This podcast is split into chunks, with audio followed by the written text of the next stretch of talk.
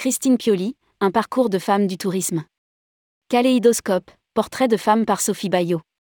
Le neuvième volet de la rubrique Kaléidoscope par Sophie Bayot met à l'honneur Christine Pioli, secrétaire générale de l'Association Femmes du Tourisme depuis 2011. Rédigé par Sophie Bayot le mercredi 8 mars 2023.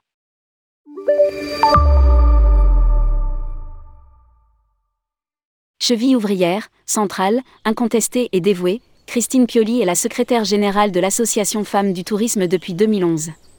Au mois de juin cette année, elle laissera son poste vacant pour vivre pleinement une retraite bien méritée. Septuagénaire à l'énergie bondissante, elle est de celles qui préfèrent œuvrer dans l'ombre mais dont le caractère volontaire insuffle le dynamisme obligatoire et vital dans une association. Retour sur un nouveau parcours de femme vers lequel je suis très heureuse de braquer un instant les projecteurs. Car sa position et son influence ces douze dernières années, ce qui n'est pas rien, ont pu sans doute masquer que Christine Pioli avait mené sa carrière avec brio durant de longues années avant de veiller à huiler les rouages administratifs et opérationnels de femmes du tourisme. Pilotage de la production de Tourisme Vernet. En réalité, Christine est une fausse timide.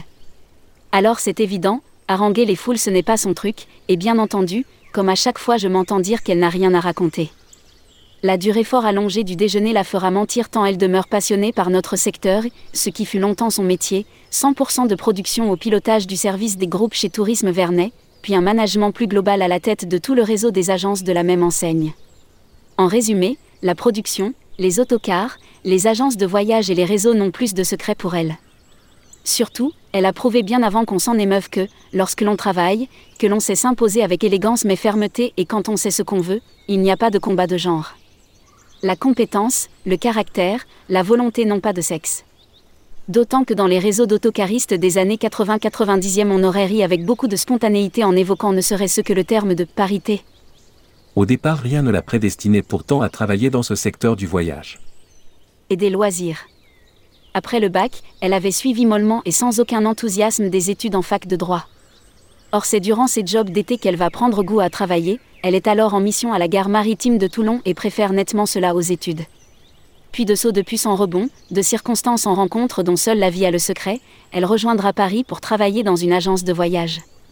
Il y a une seule chose qui, je crois, au cours de sa carrière, l'a profondément fatiguée, l'émission des billets de train. C'est amusant mais à notre époque on oublie combien, même vers la fin des années 90, c'était pénible et fastidieux une jolie carrière sans fausse note jusqu'à ce départ en 2009, qui lui laissera un petit goût d'amertume lorsqu'elle devra se repositionner à la cinquantaine. Oui, il faut reconnaître un fait, ou une vérité tristement encore d'actualité, on étiquette encore trop souvent sur le dos des femmes de plus de 50 ans une date de péremption professionnelle. La working girl affichée restera pudique sur cette blessure et sur d'autres, plus personnelles. Une de plus qui n'est pas du genre à s'apitoyer sur elle. Évidemment. Christine nourrit d'autres rêves et projets à présent. Christine nourrit d'autres rêves et projets. Comme celui de passer beaucoup de temps à profiter de la vie, dans un appartement ensoleillé face à la mer, à Toulon, sa ville natale. Elle ne sait pas qui la remplacera à Femme du Tourisme. L'association s'est beaucoup développée ces dernières années et elle fut un formidable trait d'union pendant la pandémie. Christine n'a d'ailleurs pas ménagé sa peine une fois encore. Mais il reste tant à faire. Nous abordons plusieurs sujets autour de ce thème. Elle garde confiance. La suite, elle la voit en suivant des cours et des conférences de gémologie. Les pierres, surtout les précieuses, sont une autre de ses passions. En regardant briller ses yeux bleus, je pense qu'elle a encore bien d'autres prières à exaucer. Seuls en seront le témoin, toutes les petites bougies qu'elle ne manque jamais d'allumer dans les églises qui croisent sa route. Entrepreneuse, directrice générale du tour opérateur UOC, un océan de croisière, de Cunard France et de l'agence de communication So Between, Sophie Bayot est la créatrice du Mag Effet de style créateur de tentation.